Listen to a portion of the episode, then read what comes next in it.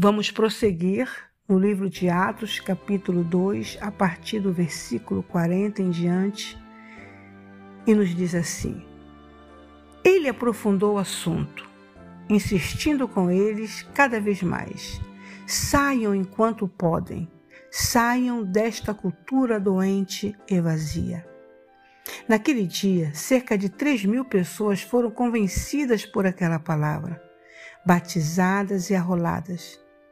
Elas passaram a seguir o ensino dos apóstolos, a vida em comunidade, a refeição comunitária e a prática da oração. Todos ficaram perplexos com os sinais e maravilhas realizados por meio dos apóstolos. Os crentes viviam numa harmonia maravilhosa e tinham tudo em comum. Vendiam o que possuíam e deixavam os recursos à disposição para atender às necessidades de quem precisasse. Eles seguiam em uma disciplina diária de cultos no templo, seguidos de refeições nas casas. Cada refeição era uma celebração vibrante e alegre, com muito louvor a Deus. O povo da cidade apreciava o que via. Todos os dias o número deles aumentava e Deus acrescentava os que iam sendo salvos. Amém? Eis aí uma prática que todos nós cristãos deveríamos estar pondo em prática ainda nesse século. Amém?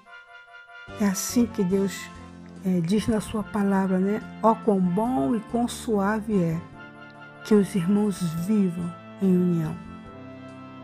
Meu Deus, que esse Pentecoste possa chegar nas nossas vidas, que nós possamos dar ênfase ao Espírito Santo de agir totalmente forte em nossas vidas, para que possamos, né, que possamos obter um coração sábio e viver verdadeiramente essa união que essa parte de Apóstolo, capítulo do Ato dos Apóstolos, capítulo 2, está nos dizendo. Maravilhosa palavra do Senhor. Nós perdemos essa, essa união.